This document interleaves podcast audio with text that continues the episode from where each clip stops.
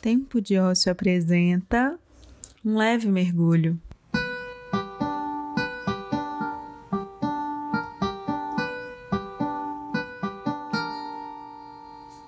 Eu sou Luiz Ananda e esse é o meu podcast, com coisas que eu e você precisamos escutar de vez em quando.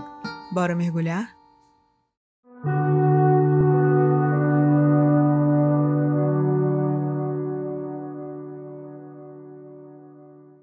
Confesso para vocês que eu levei um susto quando minha mãe me disse: Você precisa se amar mais.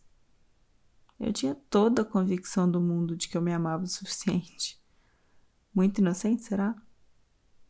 Por um lado, eu sou uma pessoa relativamente segura, que pensa em sua existência, que tem as suas inseguranças, mas que, no geral, tem uma boa autoestima. Me acho uma pessoa interessante, inteligente, esforçada e tal consigo ver muitas virtudes em mim, por mais que seja até um pouco esquisito falar isso em voz alta, mas é verdade. Mas por outro lado, pensando bem, eu sou uma pessoa que tem dificuldade em cuidar de si, no quesito saúde e bem-estar. Como contei para vocês desde os primeiros episódios, isso aqui para mim é um registro como forma de botar para fora, assimilar o que eu penso sobre as coisas acho que é também uma forma de autocuidado, de autoamor também. E eu disse no episódio passado, eu fui aprendendo isso nas mais duras penas, que se eu não fizer isso por mim, não há quem faça.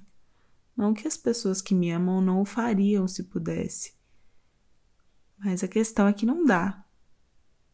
Se eu quero na minha vida atingir a autonomia, a autorresponsabilidade, esse é definitivamente um passo importante. Entender a consequência dessas minhas ações. E o se amar primeiro vem de onde?